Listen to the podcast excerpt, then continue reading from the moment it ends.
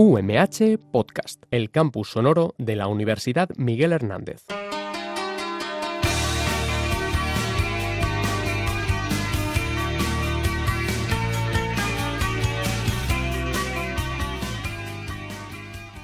Bienvenidos al programa Salud y Bienestar a través de la alimentación, donde hablamos de todos los temas relacionados con los alimentos y cómo estos afectan a la salud del consumidor. Yo creo que el día de hoy vamos a hablar de un tema que seguramente a todo el mundo le va a gustar, que son las dietas. Pero en el caso concreto del día de hoy vamos a entrevistar a Emilio Hernández López, que es alumno en el grado en Ciencia y Tecnología de los Alimentos de la Escuela Politécnica Superior de Orihuela y que desde el punto de vista del tecnólogo de alimentos, nos va a hablar de estas dietas que pues pululan por ahí en, por todos lados y que nos prometen que vamos a quedar limpios como los chorros del oro, ¿no? Porque según esto ¿eh? nos vamos a, a detoxificar. Pero bueno, vamos a ir entrando al tema. Bienvenido, Emilio. Muchas gracias.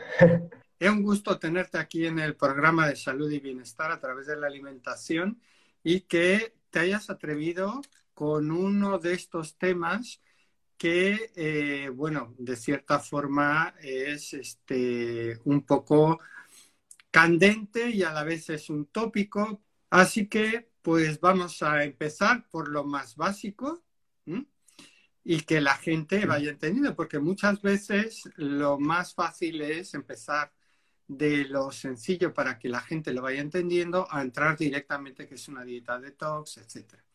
Entonces, eh, Emilio, ¿le puedes decir a nuestros radio oyentes, que ya veo que son muchos y muy mañaneros, ¿eh? ¿qué, es la dieta o qué es una dieta? Bueno, pues digamos que la, connotación de dieta fundamentalmente hace referencia a, todas esas sustancias alimenticias alimentos que se ingieren y que forman parte de, los hábitos de vida, ¿no? Es decir, hace referencia a un estilo de vida. Por otra parte, también hay otra connotación que es la más utilizada, la que suele ser más utilizada, que es el someterse a un régimen específico, pues para obtener o para llevar a cabo un objetivo en concreto, por ejemplo, como puede ser la pérdida de peso, como bien han nombrado, o por ejemplo, porque también se padece alguna enfermedad. Entonces, digamos que sobre todo sería o haría referencia a los hábitos de vida eh, relacionados con, la alimentación.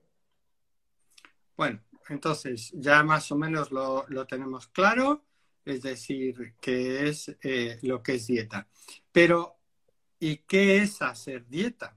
Porque claro, aquí eh, decimos lo que es, pero cuando alguien dice, me voy a poner a dieta, ¿o qué es hacer dieta? ¿O qué se entiende por hacer dieta un tecnólogo de alimentos?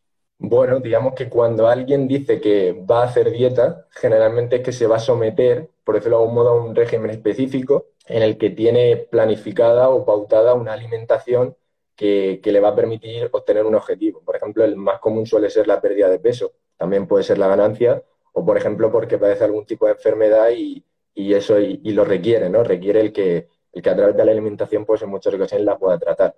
Entonces, generalmente, cuando alguien se refiere a hacer una dieta, hace referencia a eso, a, obtener un, objetivo en concreto. Entonces, satisfacer ese objetivo, por decirlo de algún modo. Fíjate, vas diciendo una cosa muy, muy interesante según lo vas diciendo. Una cosa es eh, de que te, te va o vas a hacer una alimentación especial por una característica determinada, como que es bajar de peso o porque tienes una determinada patología, etc. Aquí has dicho otra cosa muy interesante, que está planificada. Es decir, que uno no dice, me voy a poner a hacer dieta y voy a comer lo que me dé la gana. ¿No? Correcto, correcto. o sea, requiere de, una educación nutricional. es importante. Efectivamente, no todo el mundo la tiene. Esa es quizá otra de por ahí. Indirectamente también eh, tú has dicho que eh, quién debe ponerse a dieta, pero ¿podría recalcar algo más relacionado con quién debe ponerse a dieta? Bueno, digamos que, o sea, haciendo referencia a, la connotación verdadera de la palabra dieta, verdaderamente una persona debería, a través de esa educación nutricional, pues nunca ponerse a dieta, ¿no? Porque verdaderamente tiene esa educación nutricional que le permite el alimentarse de forma saludable en su, en su día a día. Pero si alguien requiere, o sea, tiene una determinada, como he dicho antes, patología o debe perder peso, pues sí que debería, entonces, si no ponerse a dieta, mejorar sus hábitos de, en, relacionados con la alimentación para, para ello, ¿no? Para, digamos, ese, ese objetivo. Pero verdaderamente, atendiendo a la connotación, nadie debería estar a dieta, porque, como digo, es nuestro estilo de vida, son nuestros hábitos de vida y verdaderamente pues deberíamos tener unos hábitos de vida saludables, ¿no? Pues yo creo que lo has, lo has dicho muy bien, porque además hay otra cosa importante.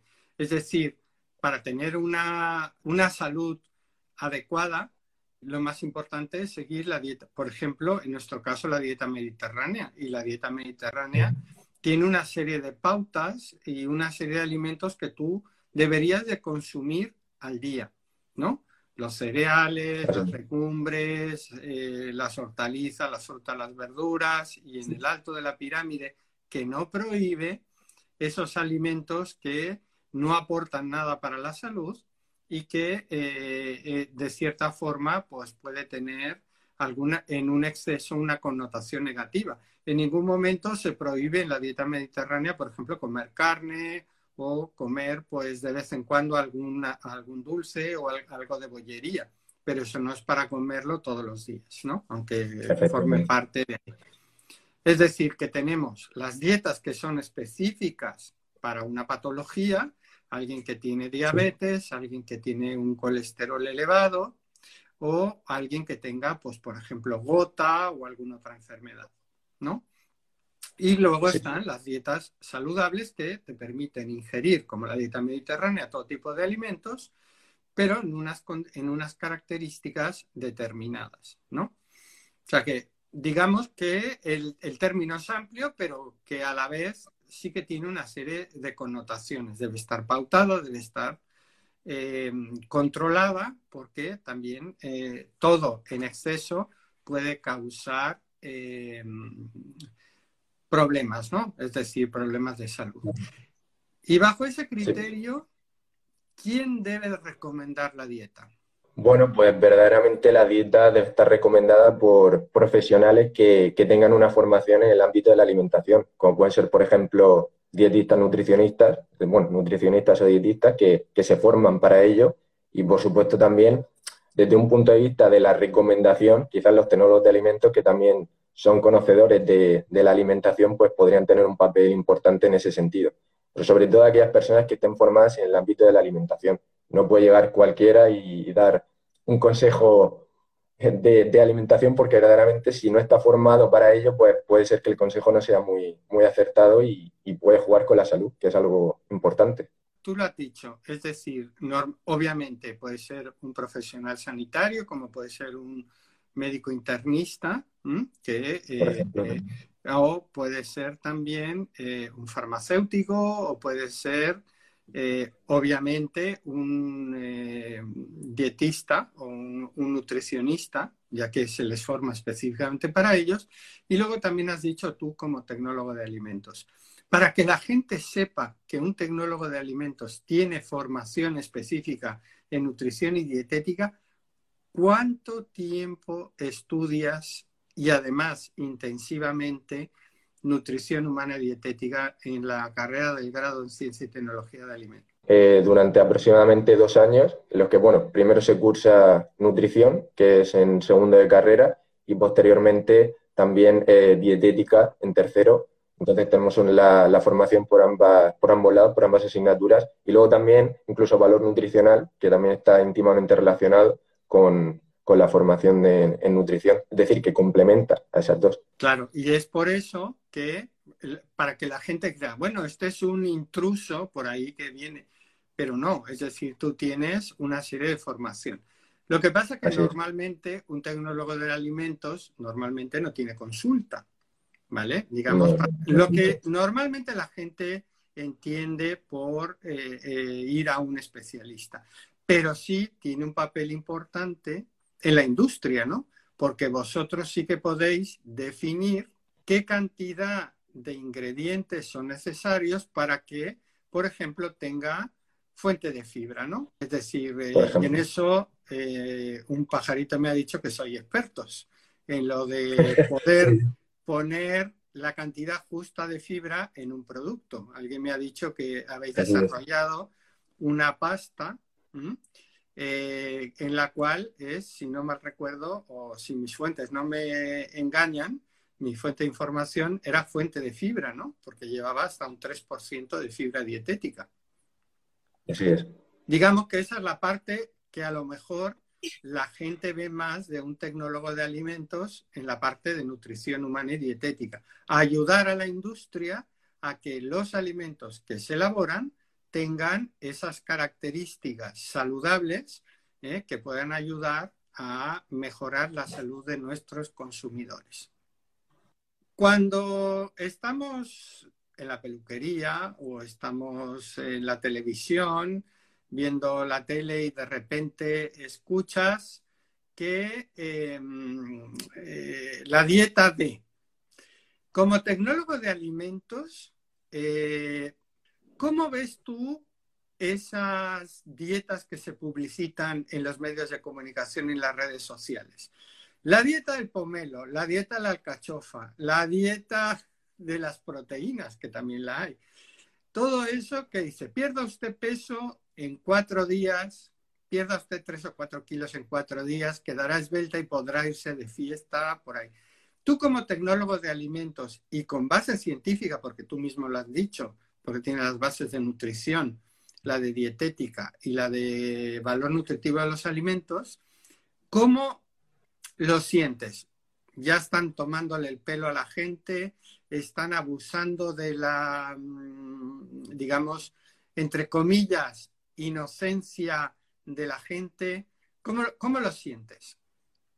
Bueno, pues generalmente las personas que suelen recomendar este tipo de dietas no están, perdón, no están formadas en el ámbito, es decir, no, no tienen ninguna formación, suele ser algún influencer en muchas ocasiones a través de las redes sociales o, o digamos a través de los propios medios de comunicación digamos, la, información que se da es errónea. Es decir, no, no están basadas en evidencia científica y sobre todo prometen una serie de resultados en un tiempo muy corto que verdaderamente no, no son viables desde un punto de vista de la salud. Considero que, que, se deberían buscar otras fuentes de información mucho más fiables y que estén mucho más fundamentadas y sobre todo que no, que no puedan ocasionar un peligro o un prejuicio para la salud al, al largo plazo. Bueno, yo lo tengo, vamos, indirectamente lo que tú estás diciendo, vaya a con un profesional. Efectivamente, porque en los, en medios de comunicación no te ponen una dieta como tal. Es decir, porque la mayoría de las veces cuando alguien te pone una dieta, eh, automáticamente parece que todo lo prohibido es lo más apetecible, ¿no? Basta que te digan que tienes que comer, por decir algo, muchas más ensaladas para que automáticamente le cojas fobia a las, a las ensaladas, ¿no? Sí, y sobre todo se generan eso, muchas fobias hacia, hacia alimentos y se suelen basarse mucho en la restricción, es decir, restringir, restringir, restringir, y en muchas ocasiones no, no siempre tiene por qué ser así, se puede encontrar un equilibrio. Efectivamente, y ese equilibrio solamente lo dan los profesionales, porque realmente eh, no hay alimentos prohibidos, sino que es la cantidad de lo que tú debes de comer. Está claro que si tienes una patología, obviamente eh, ciertos alimentos deben de eliminarse, ¿no? ¿Por qué? Pues porque esos te pueden causar un prejuicio o continuar con, con, los, los, efectos fisiológicos del consumo de, vamos, que si eres alérgico no se te va a volver a, a un alimento, pues eh, por, ya sabes de antemano que no te lo vas a comer porque te va a producir, el efecto va a ser mucho peor que realmente comerlo. Pero cuando tienes una alimentación eh, variada, eh, es decir, lo mejor es que te asesore un especialista en nutrición, ¿no? Yo creo que eso es lo, lo más adecuado. Y ahora, por ejemplo, un poco desde el punto de vista psicológico, porque las dietas obviamente también tienen un fuerte componente psicológico. Eh, es como que te sientes bien, estoy a dieta, te lo autoimpones muchas veces, haces una disminución. Estamos no hablando de las dietas prescritas por un facultativo, ¿no? Por un médico, por un dietista, etc. Pero desde ese punto de vista, eh, estamos hablando, ¿por qué crees que tienen tanto éxito las dietas milagro? Sí, yo creo que, bueno, que se fundamentan en muchas ocasiones en el desconocimiento por parte de la población en materia de nutrición, que a veces existen, no estoy queriendo decir que nadie sepa sobre nutrición, pero que en muchas ocasiones existe ese desconocimiento y sobre todo que están envueltas en una pseudociencia que las hace muy atractivas. Es decir, permiten, eh, como digo, como tú bien estás señalando, te permiten bajar eh, no sé cuántas tallas de, peso en una semana a base de remedios que son mágicos y en muchas ocasiones pues vienen envueltas de esos resultados que se prometen que van a ser eh, tan eficaces que en muchas ocasiones la gente pues cree que, eso es posible y, no es así. Entonces creo que, se hacen muy atractivas ¿no? y que vienen con esas envueltas, como he dicho, en esa pseudociencia que las hace muy, como digo, muy, muy atrayentes ¿no? Para, para las personas. Eh, está claro que lo que buscan eh, en eso es solventar un problema inmediato, ¿no? Es decir, eh, pues es que, aunque suene muy banal y, muy, digamos, poco, poco válido, que es justamente el de, em, el de que busque pues un efecto inmediato, ¿no? Quiero bajar de peso, necesito meterme en estos pantalones o mi abdomen es este, prominente y debo de, disminuirlo lo más rápidamente posible porque pues desde que no me siento atractivo, la gente me va a rechazar, me va a llamar cualquier cosa, ¿no? Hay, hay muchísimos factores en los cuales las dietas, desde ese punto de vista, sí que, eh, digamos, que tienen ese, ese efecto, ¿no? Vamos a buscar cómo eh, vamos a mejorar, eh, al menos aunque sea momentáneamente, nuestra, nuestro aspecto físico. ¿eh? Luego ya también la otra parte, lo, de, lo del efecto psicológico, ¿no? Porque hay veces que uno se ve de forma muy distinta a lo que la gente nos ve. Hay veces que hay mucha gente que dice estoy gordo, estoy obeso, y tú miras y tú dices, pues no sé dónde, ¿no? si, casi que te falta un poco de, de, de, forma porque incluso estás extremadamente delgada. Y la gente sigue pensando que está obesa. O al revés, ¿no? Que también hay gente que se ve muy delgada y, pues la verdad no, no, no, lo está, ¿no? Pero bueno, eso ya son cuestiones totalmente distintas. ¿Vale? Bueno, para irnos centrando un poco más hacia el tema, eh, en, las peluquerías, tanto de hombres como de mujeres, pues busca en, las revistas, pues hay dietas para todo tipo. Es decir, no es exclusivamente de las mujeres, también hay revistas eh, masculinas en las cuales te dan una serie de criterios y una serie de dietas milagros para, eh, pues, para adelgazar o en el caso de los hombres para tener mejores abdominales, mucha más masa muscular, etc. Pero bueno, y pues a mí me ha llamado, por ejemplo, que he encontrado la dieta de la piña. No vamos a decir en qué se basa para que la gente no crea que aquí vamos a hacer proselitismo de eso, si justamente es lo contrario, la del apio, la de consumir carne todos los días. Eh, y luego también tenemos las dietas detox. Y es ahí donde vamos a hablar y hacer un poco más de hincapié. Emilio, ¿qué entiendes tú como una dieta detox, como tecnólogo de alimentos? Bueno, pues es un método de alimentación que se basa fundamentalmente en la premisa de eliminar todo aquello que nuestro cuerpo no necesita, ¿no? Fundamentalmente las, toxinas suele ser el, el factor principal en el que se centra esta dieta y ingiriendo así una gran cantidad de frutas y hortalizas en formato líquido, es decir, en formato de batido, y restringiendo grupos de alimentos como carnes, en muchas ocasiones pescado, huevos, lácteos. Es decir, es una dieta muy restrictiva y que se basa fundamentalmente en el consumo de batidos de frutas y hortalizas para llevar a cabo esa detoxificación. Es decir, que para esta gente, según lo que tú dices, la carne, la leche y el huevo, entre comillas, es tóxico o produce toxinas en el organismo. Bueno, pues como tecnólogo de alimentos, ¿cuál es tu opinión? ¿Realmente son toxinas todo este tipo de alimentos y además teniendo valor nutritivo de alimentos, nutrición humana y dietética?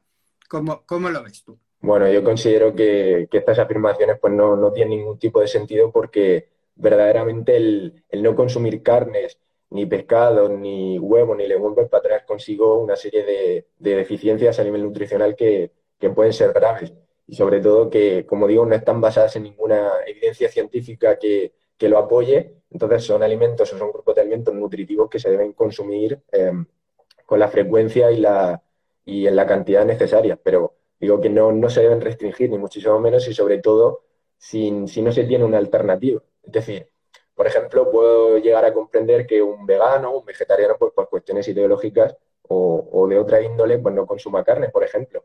Pero llegar a restringir tantos grupos de alimentos que son muy nutritivos, pues no, no, no lo veo adecuado, o sea, no es adecuado. Fíjate, hay una cosa curiosa, tú has dicho en forma de batido, ¿y se sabe el por qué es en forma de batido? Verdaderamente no, no conozco el, el motivo de por qué. Bueno, yo la verdad que muchas veces me lo he planteado, digo, bueno, pues es que ni siquiera te dan opción a la masticación, ¿no? Eh, porque una de las cuestiones importantes es eh, ejercitar la musculatura a la hora de la masticación. Está claro que si ya lo dejas en formato batido, pues eh, la masticación sobra, ¿no? Te lo tomas y, ya está, sin ningún tipo de problema. Pero es curioso, ¿eh? ¿eh? Igual a lo mejor es que piensan que al estar todo licuado o, batido, digamos, eh, todos los agentes que van a secuestrar esas toxinas ¿eh? pues están más disponibles y se pueden ir. Pero bueno, yo en ese tipo de cuestiones, yo la verdad que soy bastante crítico con este tipo de cuestiones. Tú ya lo has dicho, estas dietas depuran realmente, ¿no, verdad? no tienen ninguna, ningún criterio. O sea, es que no, no es, quiero decir, o sea, no, no hay nada que lo respalde, no, no pueden llegar a afirmar que tomar un batido de fruta durante un tiempo determinado vaya a depurar nuestro cuerpo. O sea, no, no es así. Bueno, ¿y se sabe quién es el ideólogo de, de estas dietas detox? Bueno, pues, o sea, verdaderamente este tipo de dietas no tiene un origen actual. Es decir, ya desde tiempos de Grecia o incluso Egipto se, se pensaba en la, en la, teoría de la autointoxicación, ¿no? Es decir, en que hay ciertos alimentos que te van a generar ciertas toxinas y que van a ser dañinos para tu, para tu organismo, ¿no? Pero incluso en el siglo XIX ya habían ciertos, digamos, textos académicos que intentaban justificar este tipo de, afirmaciones, ¿no? Pero verdaderamente, como digo, no tienen un origen actual. Es decir, no han surgido si nos remontamos al origen estricto como tal, no, no, lo tienen. Pero sí que es cierto que ahora, pues por supuesto, con fines comerciales y demás, pues se, se publicitan mucho más. La verdad que, de cierta forma, entre comillas, eh, yo lo de depurar no, pero si tú estás tomando un batido con mucha cantidad de fruta y verdura, habría que saber si las verduras son enteras. Es decir, que no son, eh, es decir, que tú utilizas toda la zanahoria, todo el apio, etcétera. Pero lo único que, desde mi punto de vista, que, puede ser es de que la velocidad de tránsito intestinal sea mayor, ¿no? Sí. Porque realmente eh, lo que estás metiendo para el caso es fibra dietética y lo único que hace es acelerar quizá un poco la velocidad de tránsito intestinal y tienes menos absorción. Por darle algo de valor. De sentido de sentido a ese tipo de dietas, ¿no? Eh, está claro que, además tú lo has dicho, que eh, ya se viene utilizando desde, desde tiempos eh, inmemoriales. Base científica estricta no tiene porque realmente no, las verduras no detoxifican. El órgano detoxificador es el hígado.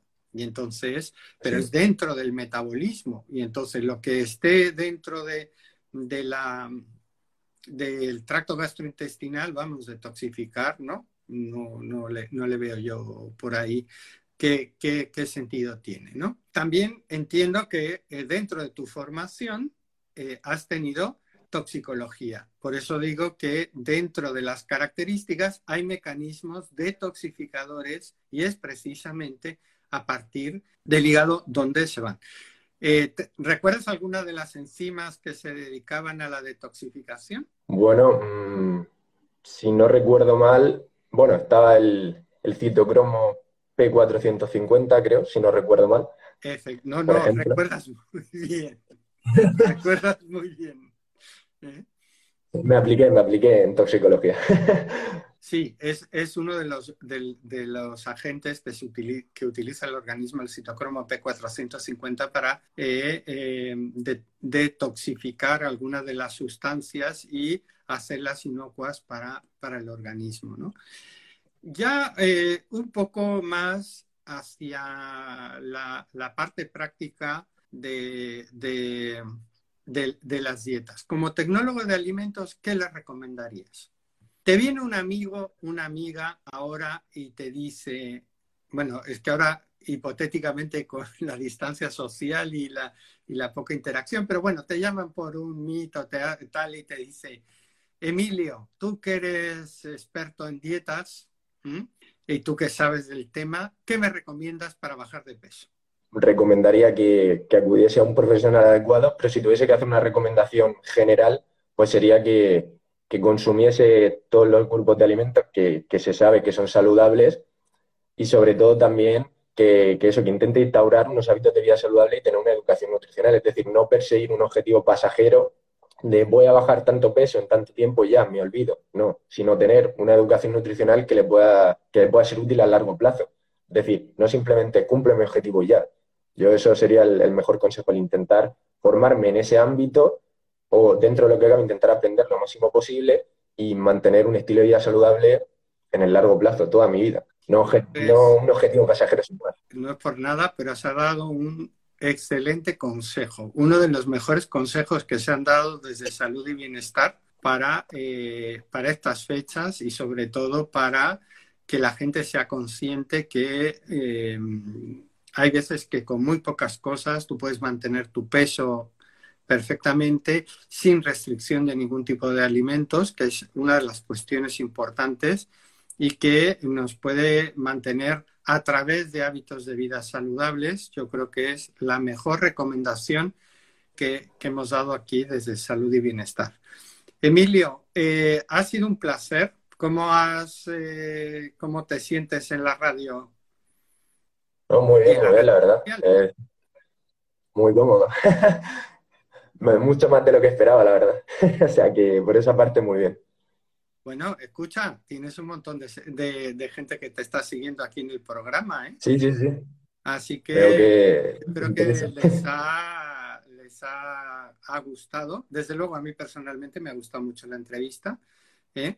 Y eh, pues nada, estás invitado cuando tú quieras, que será muy pronto, más de lo que tú te imagines, en lo que nos vas a venir a hablar con Gabriel y con Juan Carlos de Raviori, el segundo premio, si no me recuerdo, del concurso New Food. Estás totalmente invitado para que la gente vea cómo todo lo que tú has dicho el día de hoy lo, lo habéis aplicado a un producto desarrollado por los alumnos del grado en Ciencia y Tecnología de Alimentos y ganadores del segundo concurso New Food.